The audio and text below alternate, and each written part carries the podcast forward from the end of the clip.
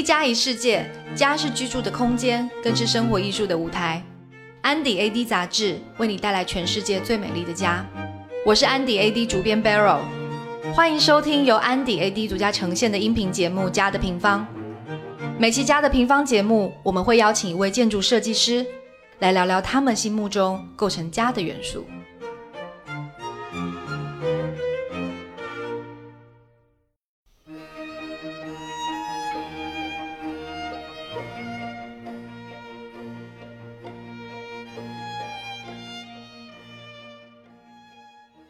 天我们非常荣幸邀请到了凡吉创始人及主设计师高古奇，以及他的太太知名的艺术家莫白。他们其实呢跟我一样是八零后，然后有非常多关于家的这个体验。据说他们搬了十几次的家。那我们先欢迎古奇跟莫白跟大家自我介绍一下。我是凡几的创始人，做家具的。Hello，我是莫白，我是国画家。然后是古奇的太太，因为这是一个音频节目，其实是更加的完全我们去视觉的。那我觉得这个事情也其实特别有趣，因为呢，我们现在看到很多所谓的风格，风格这个事情呢，当然它跟视觉肯定有极大的关系。但是我们做这个节目最大的原因就是说我想要从更多的是思考层面的东西，然后去讲一讲美学，讲一讲何以为家。所以呢，今天我其实列了一个访纲哦，就是想提提这个瓦比萨比。因为其实莫白也在日本待过，然后也在日本有一些生活的经验。其实我觉得中国跟日本之间呢是有很多美学上面的互通，但是有不一样的地方。我要先说一下，我们所在的地点是莫白跟古奇还有嘎嘎他们家非常可爱的女儿的新家在北京。然后我们刚刚做了一个 tour，非常的舒服。就是这个舒服，并不是说用了什么家具，或者是用了什么，就是它这个用了繁几家具，这还是要说一下。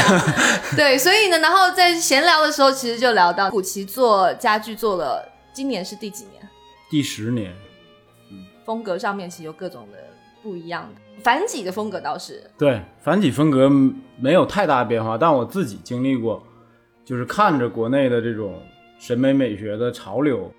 经历了起码四次以上吧，我觉得，从最开始的我们刚出道的时候，这个日式小清新，对吧？新中式，到北欧风，然后还有美式复古之类的，然后现在的话，可能瓦比这个侘寂风，经历过很多次的更迭吧，我觉得。我们往下聊哈，就是其实你是一个设计师，也是一个实际经历的使用者。对，因为我在家具的收藏上，其实我刚才说到的所有风格我都采购过，都买过，对吧？当时都认为那些是很经典的东西，也花掉我特别多钱。但是呢，其实这么长时间过去以后呢，有一些就在仓库里面，有一些可能不再喜欢。所以我自己在设计家具的时候，有时候也会去反思我设计的东西别人怎么看待，这个也很有意思。你是因为好奇心，还是说是什么样的原因？刚刚好像聊的时候有讲到说，就是收过一货柜的美式复古家具，这到底是怎么样起心动念，跟让你就是做这个 action plan？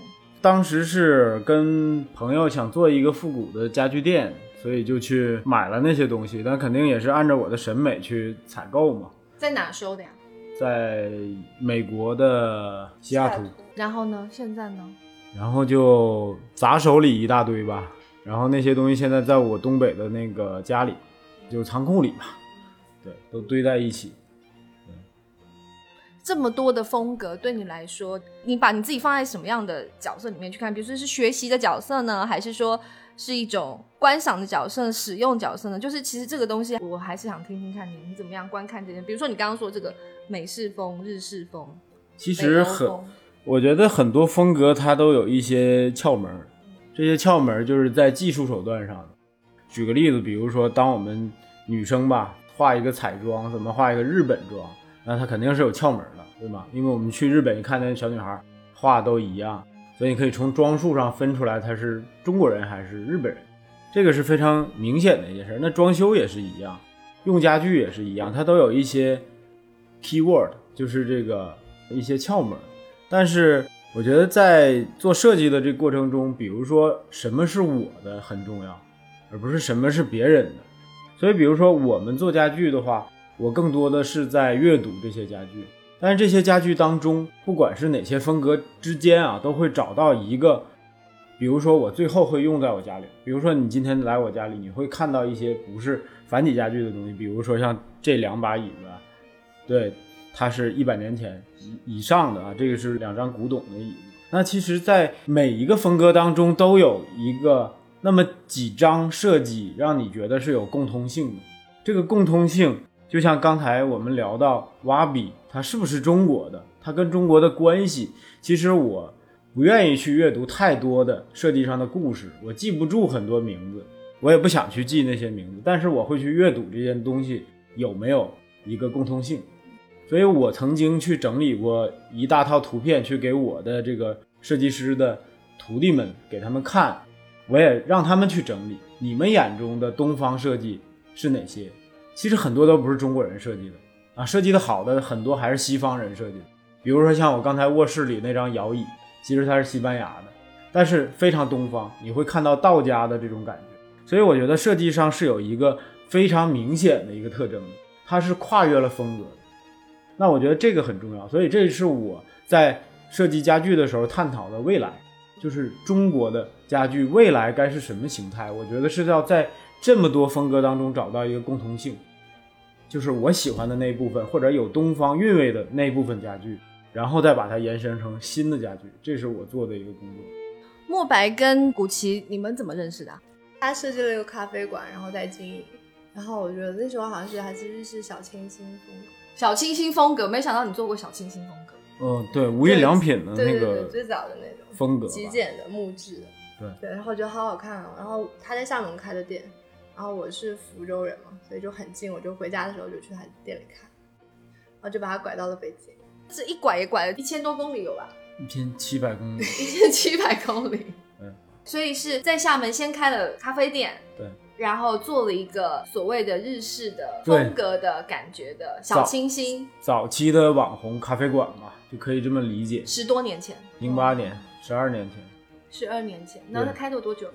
开了八个月，你知道吗？就是开咖啡店这件事情，我觉得现在还是很多年轻人，至少我们八零后哈，对，就是很喜欢说，哎，你长大要干嘛？现在现在有两开一个咖啡馆，对，八零后、九零后啊，九零后说我想开一花店啊，对的，八零后说我要开一咖啡店，七零后我要开一个酒店。你说酒吧还是酒店？酒店就 hotel 是吧？对，hotel 或者民宿。OK，我觉得这可能是三大梦想。等于说，在你还不到三十岁的时候，就完成了我们八零后的但是我理想。对，我去他店里之后，就我跟他说，哎，其实我不喝咖啡。他说，哦，其实我也不喝。什么意思？就是因为我在那之前，我以为所有的咖啡馆老板应该都是非常痴迷于咖啡，然后他钻研，然后就开个这样的店。对。然后他没有，他说我没有，我也喝不太惯，我喝完以后心悸什么的。那你觉得那个时候开咖啡店的你想要展现的品味是在潮流上的品味呢，还是说你那时候真的喜欢呢？还是你怎么解释那个所谓的日式清新啊，或者说你决定要做的事情，然后你去把它做出来，然后它真的开了出来？这其实中间还有很长的一个过程。我觉得那是一次真正自己锻炼自己执行的，因为就两个月时间把它做出来，就是在那个时候我已经看到啊自己的执行力是。非常强的，就是可以综合的抓各种资源，然后去快速整合一件事儿，那是一种实习吧。通过这咖啡馆，对。但是刚才聊到另一个问题，就是对于我们现在不喜欢听日式清新什么的，但是其实我们都否定自己的过去，很多人都否定自己的过去。但有没有想过，现在的皮耶的椅子，有一天会变成日式清新呢？我觉得非常会，对我觉得有一天别人会非常讨厌这这张椅子啊，就是像当年十二年前潘顿椅，还有 IMS 啊一样，就是看太多了，对吗？所以就是很多人都会视觉疲劳。那当它流行来的时候，又觉得哎，我摆这个是一个品味，对吧？所以这些设计的东西实际上不是永久性的，对，包括标签也不是永久性的。但是我是一个非常。真实反噬自己的人，所以我可以承认，当时我就是日式清新。我做繁几的初期就是新中式，某种意义上，所以这是都不可避免的一个过程。我都在走这个过程。那现在的九零后就是 ins 风或者是北欧风，但他们再过五年，他们也会厌烦自己当时那个标签。所以我们都在往前走。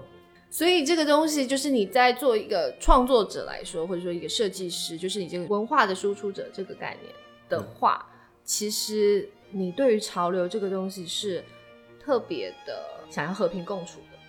不是，曾经一些风格我是很清楚那不是我的风格，比如说北欧风，北欧风格来的时候我是非常清晰。你怎么理解北欧风？我就很想知道。其实北欧分很多种风格，包括对瓦比，对吧？包括瓦比当中的一种，比如说我最喜欢的两个店，实际是北欧的，但是它在大概三五年前在国内开始盛行的，实际上是北欧的一个色彩风。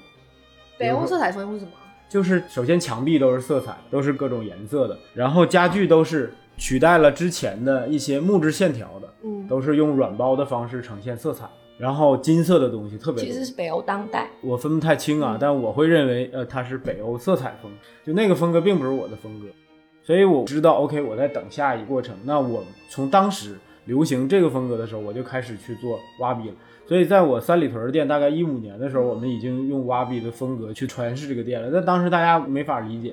我开店的时候，我记得媒体来采访说：“你这个店是什么风格？”我说：“这是挖逼的侘寂的风格。”大家都完全不知道这字儿怎么写。但是现在就不一样，所以就是对于我来讲的话，我喜欢的东西它是有一条脉络的，它不是你流行什么你就玩什么，而是我在里边喜欢这样的一条线，它有共通性。比如说现在的瓦比跟当年的新中式是有一定的共通性的，它变得更加内敛，更加有年代感，当时更加肤浅，更加的炫技，对吧？那我觉得这个是很自然的一个过程。但你说现在的挖比是不是中国未来的风格？我也不认为。我觉得肯定还会再延展或者是迭代。我们聊聊瓦比萨比吧。嗯，这个瓦比萨比这个事情呢，因为其实它就像刚刚我们有聊到哦，就是说其实瓦比跟沙比这两个东西是两个概念。就瓦比讲的是不完整，如果用生活的这个价值观来说的，它其实是一种失败美学，就是说它是讲的是东西在不完整的时候的那个美感。所以比如说像金扇这样的东西，或者说呃那个拉库亚 k 就是那个乐烧，就是嗯这些陶器，其实它是就千利兄的那个时候讲的那个东西，那个不完整感，嗯其实是瓦比。嗯那萨比其实讲的是时间。我记得我看过一个写法哈，他讲的就是说，萨比其实说的是一个生满了苔藓的石头，就是那个状态本身它是萨比，因为他把时间放进去了。嗯所以他就是这样子的一个概念。当然，我觉得就像后来其实欧洲的，比如说这个 Leona Cohen，他其实写的这个瓦比萨比的书，让西方的世界让更多人知道所谓瓦比萨比的东西。嗯到现在，其实我觉得在中国目前的这个整个室内的很多。就像是一个标签一样，但其实就像你说的，一五年你接触了这个样子的美学的时候，尤其那个时候你是怎么样理解它的？还有就是你刚刚还有说到一点，就是说它跟中国的这个美学之间的这个连接。是这样，我在接触瓦比萨比的这个风格之前，实际上已经有很多类似的共通性的东西是我喜欢。比如说在十年前左右吧，那个时候我就大量的收集很多中国老的东西，比如说一些坛子什么的。其实我们最早受到这个美学影响，实际上还是因为日本的一些杂志，那里边存在大量刚才你讲的那些感觉的东西，就比如说残缺的、斑驳的、有年代感的，对吧？这样的东西，然后我们就觉得非常美，所以那个时候就你没办法去到日本去收这些东西，但你会在国内尽量找类似的美学的，所以已经攒了非常多的这种。那个时候是最开始几年前啊，十年前，十年前，对，所以我记得就是我们第一个繁体客厅里边，其实就有很多坛坛罐罐，那是来自于莫白父亲他收藏的，然后我们觉得特别好，那能不能给到我们？当时已经受到这种影响。那他爸爸有没有觉得就是哇，这两个小子居然看得懂这个又旧又破。他他他爸爸会收各种风格的东西，那我们会在里边挑到我们哎喜欢的我们认为是我们美学的东西。他肯定也会觉得，哎，挺好，这我的东西会被欣赏，这个有是人继承。莫白的爸爸是艺术家，对他也是个国画家，对，嗯所以就我们像像他也是在乡下有房子，然后他乡下的房子，比如说乡下的老房子就是夯土墙，就我们比如说去的时候，他那个夯土墙可能就是乡下人他们已经不爱住了，他们都住水泥，对，可是我们就会觉得那房子很好看，它可能是个猪棚，或者就是已经是个仓库，没有人在用，可是就会觉得这个很好看，那时候还想说能不能直接买一个这样的老房子什么什么，就其实那时候没有瓦比萨比这个词，不知道这个词。就，但是其实那时候买的那些东西或喜欢的东西，其实已经有这个苗头了。十年前，十二年前吧，十二年前。对，墨白的画，我其实看到你之前做过的展览，嗯其实也是在讲一种意境。对，就我其实画也会有更迭，然后我现在回想，觉得跟他的那个审美也会带动到我的作品。咖啡店之后，然后从福州嗯一千七百公里把你拽到了北京，然后两人就来了，那是两千零八09年年，零九零九年哎，零八年冬天啊，对。09然后来了之后做第一件事情什么？就先租一个一房房子他就对我哦当时租的房子不满意，因为那房子里都是那种老的假的红木家具。不他就是老的，是啊，就对对对，丑的、新的，然后红木家具，然后都漆红啊，他就觉得太难看了，然后说我们要先再找一个房子。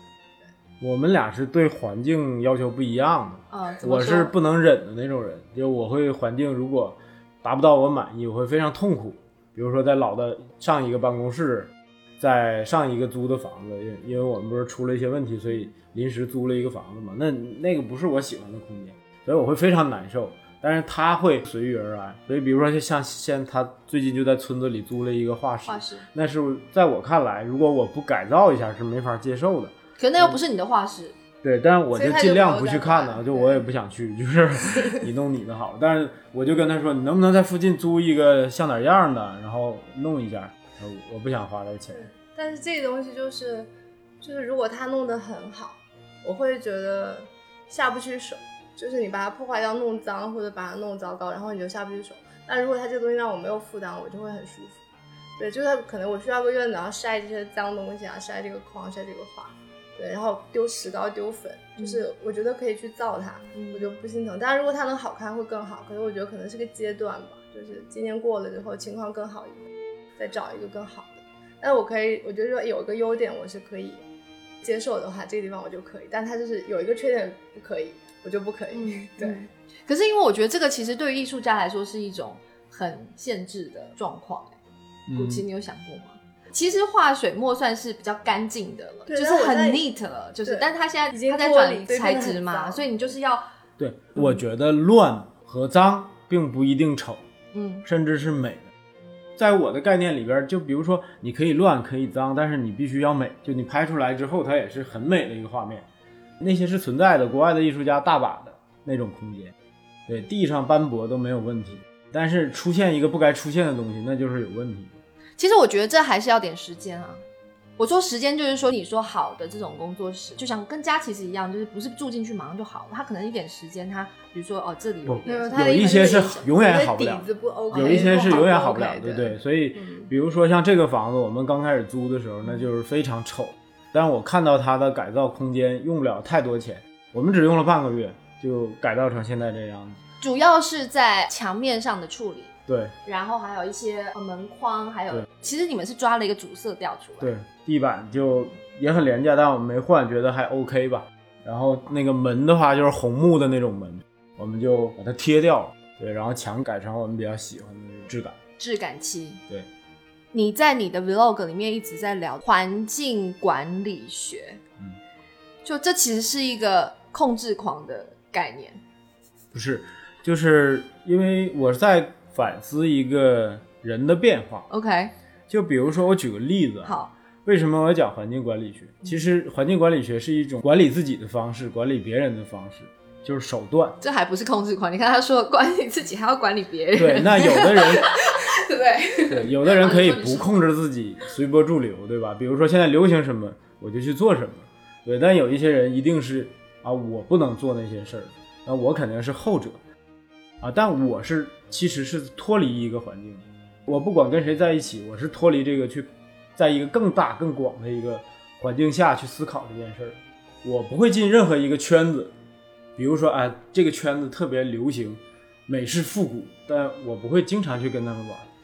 因为我会去重新思考这件事儿。你一旦进到那个环境里，你就会有准则。这个准则就是你不能出现这个东西，这个不美式复古。但是对我来讲，我觉得是一个更广更大的美学概念，不光是一个风格。所以我觉得在环境控制上，我就不要把自己放到那个里面。所以我看待反几，它并不是某一个风格。就像我刚才跟你讲，我可以做七个风格，反几都可以去无缝衔接七个风格，它是一个独立的一个美学。反几其实还是有一个语境在的，就是他所要坚持的那个。对我其实想知道是那个。我就举个例子吧，比如说我们看《黑镜》，嗯，对吧？《黑镜》这个片子，你会看到它大量的预估未来，但你看里边的未来的这个环境，它并不是太空舱那种，比如说《星球大战》那种，它是一个基于现在美学基础上的一个递进，就是大家预估的未来是基于现在的，这是我想做的一件事，就是我们在做设计的时候是考虑那个未来性的家具，不是脱离以前的故事的。但我们看到五十年代的一些设计，六十年代一些设计，它是，比如潘顿椅什么的，它是脱离现在，它非常飞。但那些东西我觉得就特别容易过时，特别容易判断失误，因为你不基于一个逻辑。所以我们做的这些东西，每一件东西都是我八十年代、九十年代的影，大量的这种影。比如说你看到这个架子，那就是一些那个农村的晒蝉的架子衍生成现在这个样子，用了一些现代手法。所以我觉得这个逻辑去判断未来，这是我们的一个方式，不想走得太远。在你的创作的路径里面，是可能从结果把东西做出来之后，你可能慢慢才会去找那个逻辑出来。但可能过了十年之后，你才发现这个东西的逻辑原来是在你自己的记忆也好。然后，或者是他在你的对我前几天在跟他们讲，在十年前的时候，或者九年前的媒体采访我说，你谈一下你的精神，谈一下你这个理念。然后古奇好像是出了名的，就是很难很难沟通，对吧？我觉得那个时候让我讲这个精神或者讲故事，我讲不出来。所以我记得当时第一个采访，你记得是什么样的？一个圈子内的一个一个前辈吧，他说：“你这东西没故事，你得讲一个故事，特别直白。”我说我就没故事，然后我就用了十年去想什么是故事，为什么非要讲故事？但是我先做，我先做再说，就是不要先编故事，这很重要。所以很多人是做了一个品牌，先把故事写得一清二楚，但是那是空的，那是假的，对吧？你不坚持，但是你有直觉。十年前我是有个直觉，怎么做这个东西有可能是未来的中国会用到的，会进入大家家庭的东西。我设计的一把椅子，那一一年能卖一两千张，而且很不便宜啊，四五千块。是，但是它能卖这么多，代表了你判断是正确的。那这个判断是靠直觉，但这个直觉你可以在十年之后去整理。哦，我的逻辑是这样。我觉得这个是。我现在在做的一些事儿，就我会目前在整理。对对对，像十年我们也要做画册，所以也要把这些东西脉络全拎出来。嗯嗯。但是其实反几算是一个想得很清楚的品牌，哪怕你还没有开始做这个拎的这个动作。对，我已经拎出来了，但是现在就想得很清楚。嗯，我觉得这跟那个墨白的那个路径可能不太一样。看你的画的时候，其实那个意境是特别有趣的，就是我觉得有趣是。它跟所谓的水墨就是或纸本绘画哈，就是在玩材质。其实对我的理解哈，水墨纸张这些东西是非常微观的，但它有非常多有趣的那个玩法。比如说它水分的有多少，它采用的是什么石头来的，还是从矿物来的，还是什么的，就它就不一样的颜色。就那东西其实是什么。那另外就是我想问的，就是说，其实以创作者角度，你看他做的事情，比如说古奇今天就在做这样子，就其实你你们两个互相之间的那个。三炮，我现在看起来你们两个氛围是很像的，就是不管是一个是做家具的，一个是画画的，就你们两个其实氛围很像。所以我要问的是说，就是一个创作者的角度，你们两个怎么样去对上那样子的美学观？你们聊吗？嗯，其实很少聊很具体。我觉得那个美学的审美这个东西，其实是一一起成长。嗯，当然可能是他成长的很快，然后就觉得哦是这样嘛，然后你可能你要去理解或者去。试图追上，或者有东西不理解，可能就跳过，等到他下一步会理解的一个部分。然后那个作品有的时候我会觉得，有时候因为我会在画的过程中去想象它放在一个什么空间里，嗯，对，然后会比较多是这种情况。包括比如说我定了一个展览，然后我知道它展厅是一个暗色调，然后我整个时期的绘画全部都会往那个方向走。那比如现在的绘画，我会觉得说，如果想要挂在我自己家里的话，我想画什么样的画？哦，你是这样子的一个，你会先想空间是吧？所以其实你也是环境管理学的一个 信仰者，slash 受害者，有比较飞的那个部分，然后但是我会被他抓一抓，说来来来，你看看，你看我这个，你看我这个。哦，所以他是古奇是会给你点评你的话的，他会啊，他会这样支招啊，然后我就对啊，你说你是听的那种，我是听，但是我不一定做。对，OK，嗯嗯，就比如像像这个挖笔芯这个画，其实。呃，我可能他开始喜欢这东西的时候，其实我也在喜欢相应的这个美学空间里的作品，嗯但是可能我当时不知道怎么样实现，嗯对，然后因为别人的话你不可能去重复，但你要找自己的，但是你自己的是是没有失传的嘛，因为我们的老师教的都是传统水墨的东西嗯，那你要脱掉这些，然后再找新的，但你又不能把原来的东西丢掉，然后这个中间需要一个平衡和结合。然后你也去思考要怎么实现，包括对材质的探讨，也需要一些机缘。比如说你认识了做陶瓷的朋友，像我是认识了一个很好的朋友，他做陶瓷，所以他会给我很多新的材质的推荐和尝试。我发现原来用这个东西也可以在画上实现。然后陶瓷的什么用在比如说瓷纸上？泥呀、对瓷泥你会用在对对对会用画在画面上。对，我会用泥一个颜色做做调和，因为它、哦因为颜色的东西它薄，嗯，就肌理上也会比较少。对，然后我可能会添加一些别的东西放进去，然后包括比如以前水墨的那个对水的要求非常高，就是水多水少。嗯可是比如说我把水部分剪掉之后，它肌理就会变得比较突出。嗯所以这个东西可能是需要一个时间去实现。那可能到去年为止，我开始觉得我可以去实现那些我想要实现的东西。在之前是有画面，然后不知道要怎么，嗯，把它创作出来。但现在有这个能力了，就会想要多做一点。所以你是从材料出发的，对，就是我从那个结果，就我想象一个结果，然后我尝试怎么样能达到这个结果，然后中间可能会有很多路径，对，也有很多机缘，但是最后能够实现，有时候也是意外。你会收 commission 作品吗？就是比如说人家告诉你说，哎、我家现在是一个什么样的，呃，还是说是什么样的没有，就定做的这个部分，定做不做？没有。对我好像没有办法，就是你给我一个要求，然后我来去实现。嗯，对，你可以给我一个，就有的他会说，哎，能不能我们家现在不是有个空间，有电箱，他想要一个更大的作品把它挡住，他就给我一个尺寸，然后但是他没有给我一个课题，然后我就在自己自己的世界里去探索，可能会怎么样会更好。但是他比如他一开始就说，嗯，我不是很想要这个山，但我觉得我要这个山，可是可能过了几年之后，他就会被这幅画说服，他觉得哎，这这个画画山是对的，就是我们会有这样。嗯，你知道，你进我退，我退你进的这个过程，我觉得你刚刚一开始讲说你嗯从福州把他拽来、这件事情，我完全的不相信，为什么？因为他 因为他完全就是一个，你知道，好像从大到小他都要得说，那个东西是机缘，啊，来北京这件事儿呢，嗯，第一个是当时已经走投无路了，然后到什么，就厦门混不下去了，经营对，混不下去，混不下去。当然已经把家里的钱亏的差不多了，对吧？这是第一点。你不是厦门人吧？你我我是东北人，哦，你就读书然后到的那个对，所以对，然后我又不适应南方的天气，但我是在上海、在厦门都待过，我是不适应，非常不适应。然后刚好有这样一个契机回北方，我是觉得，哎，这那太好了。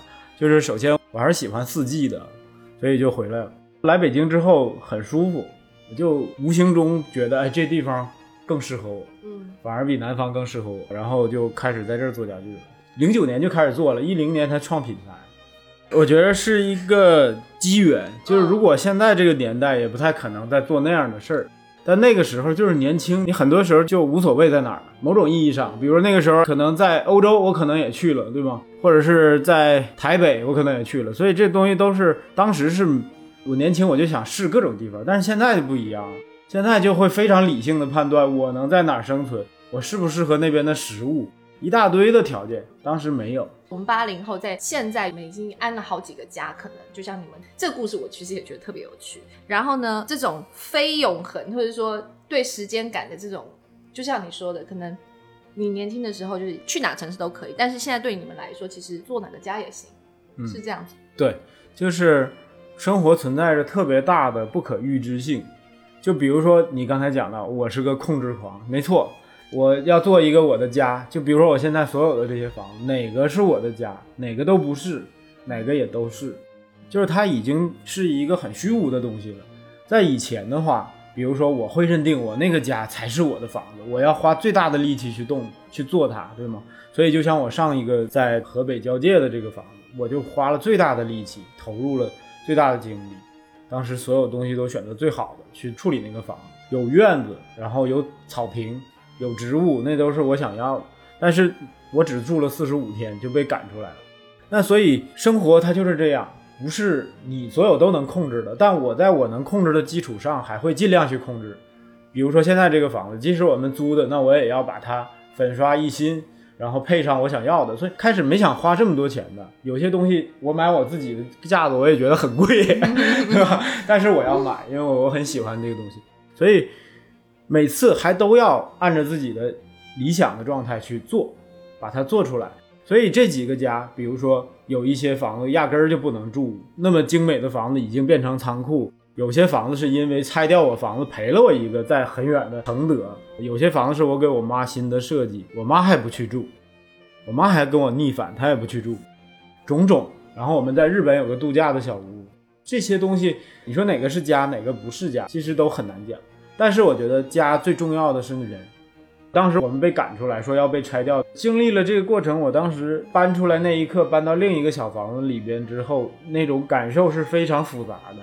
第一个感受是，我肯定很痛苦，因为我是一个家庭美学工作者，我费了这么大劲，我把我这个十几年来收集的最喜欢的家具融到一起，然后我给它设计了一个空间，对吧？满足所有功能。我当时是满足两条狗、两只猫，然后鱼、人，对吧？所有人的功能我全给设计了。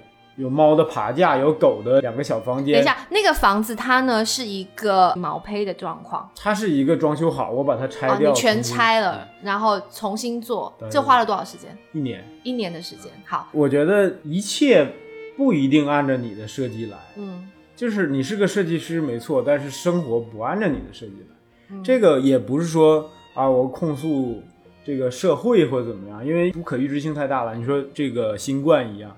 对吗？我们不可预测，所以这种动荡呢，是我觉得人到中年之后就更加明显，觉得啊这些事情不可控制。那不可控制，另外一点就是随遇而安，就是你如果整天在那种阴影之下，那你还生不生活？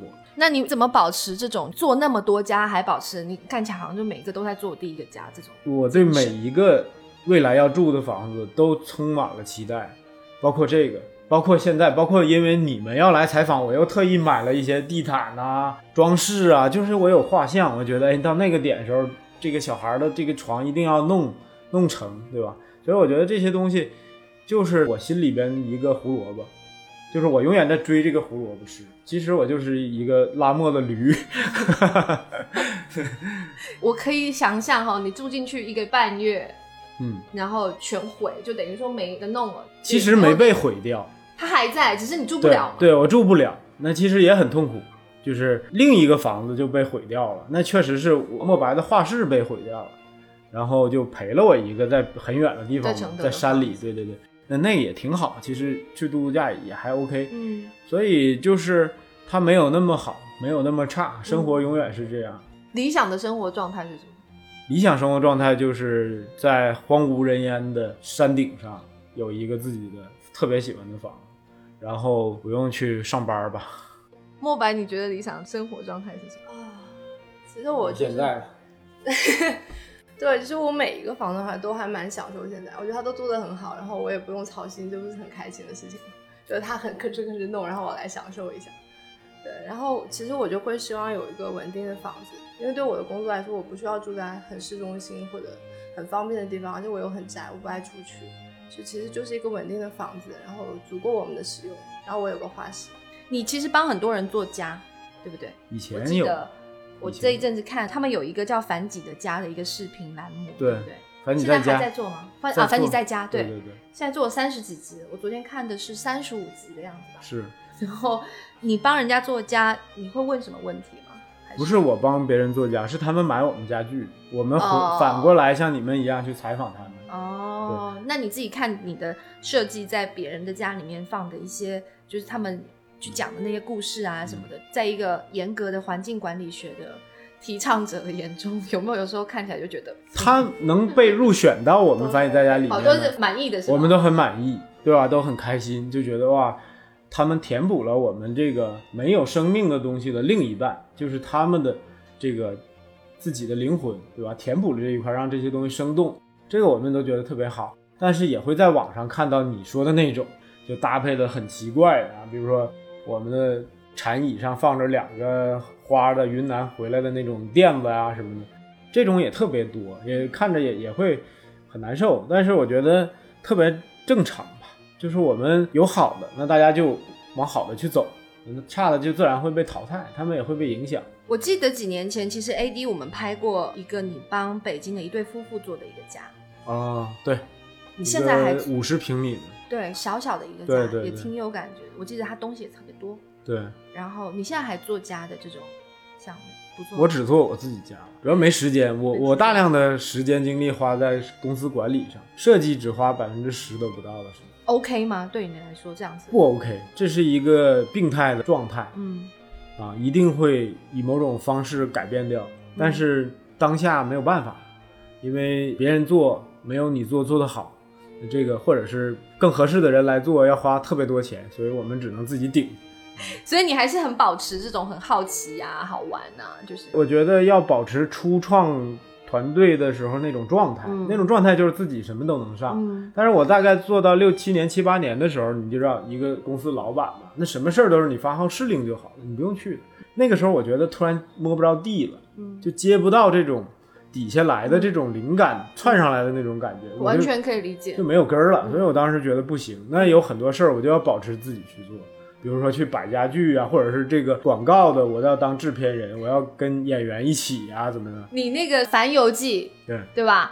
其实特别幽默哎，我觉得他那个幽默感其实是以前凡几不会出现。我看的时候我就感觉是不是其实你玩开了还是怎么样？就是他那个就有一种很像他自己会出现的那种对啊，幽默感，是个幽默的人。对你其实是一个幽默的人，但你以前就是可能在做这个反己的这个整个路子的时候，其实讲的还是更多的这种。对，就是我觉得。在更完整的诠释这个品牌，就是大家不要认为只有只有严肃的一面，只有理论的一面。那其实它还有那种唏嘘或者说调侃的一面，这些都有。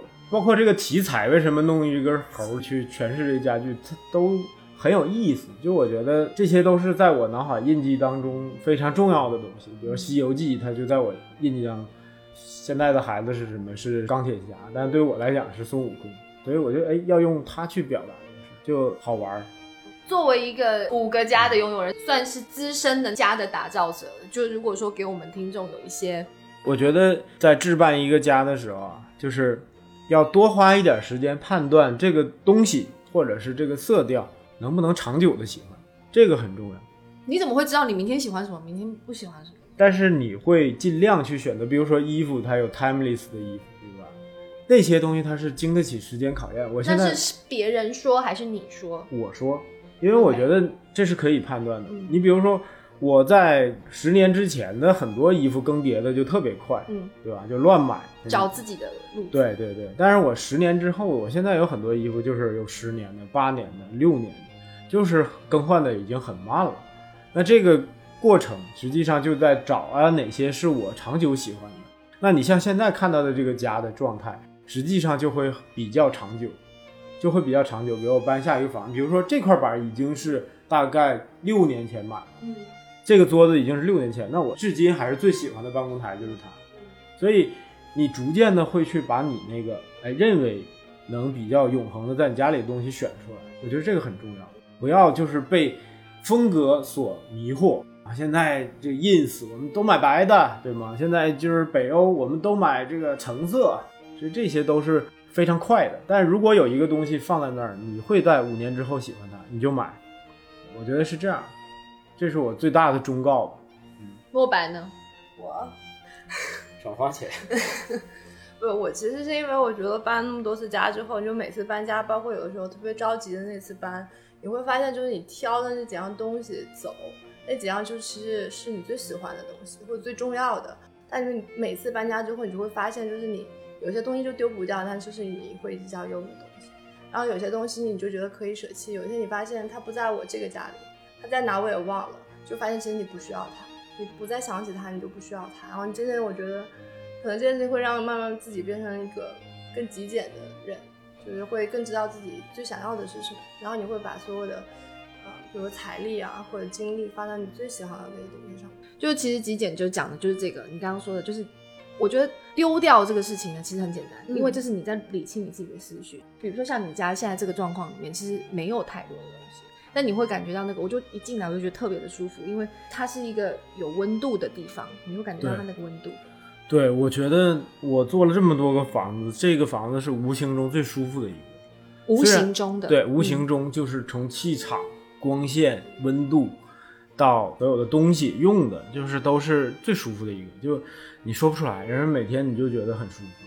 那这个包括我上一个精心打造一年时间的房子都没有这么舒服？对，就它很微妙，这个东西很微妙，当然可能也会跟一些玄学有关系啊。啊，什么意思？比如说 风水，哦，风水是吧？对。我但我觉得还是就是一开始就东西少啊，你东西少之后，你就会觉得那个空气在流通，你就所有东西都很畅通的时候，会觉得很舒服。那你越堆越多越堆越堆之后，你会其实有时候东西太多是负担，嗯，就是你多了之后你也忘记它，然后你也不去享受它，然后它这就落在那边落灰，其实它就变成你的负担。然后你下次如果搬家的时候，你还要考虑是不是把它处理掉。对，就这些东西其实就是你。我觉得越筛越少，然后越少就越好，对，然后就会越来越舒服。我们非常感谢今天凡几的创始人跟主持设计师高古奇以及知名的艺术家莫白为我们做的分享，我觉得呃非常的有趣。其实是这样子，就是尤其是在我们现在这个年纪，可能已经过了就是什么都想要的时候，其实真的是在想说什么不要，那我要什么。那如果说各位听众有。这种选择困难症的话，也许可以像他们一样，一直搬家，一直丢东西。非常感谢你们两位的时间，也谢谢大家收听，我们下次再见。好，再见，拜拜。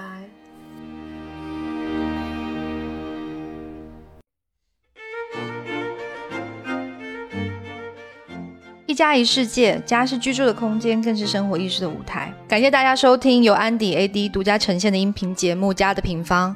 我是主编 Barrel，我们下次再见。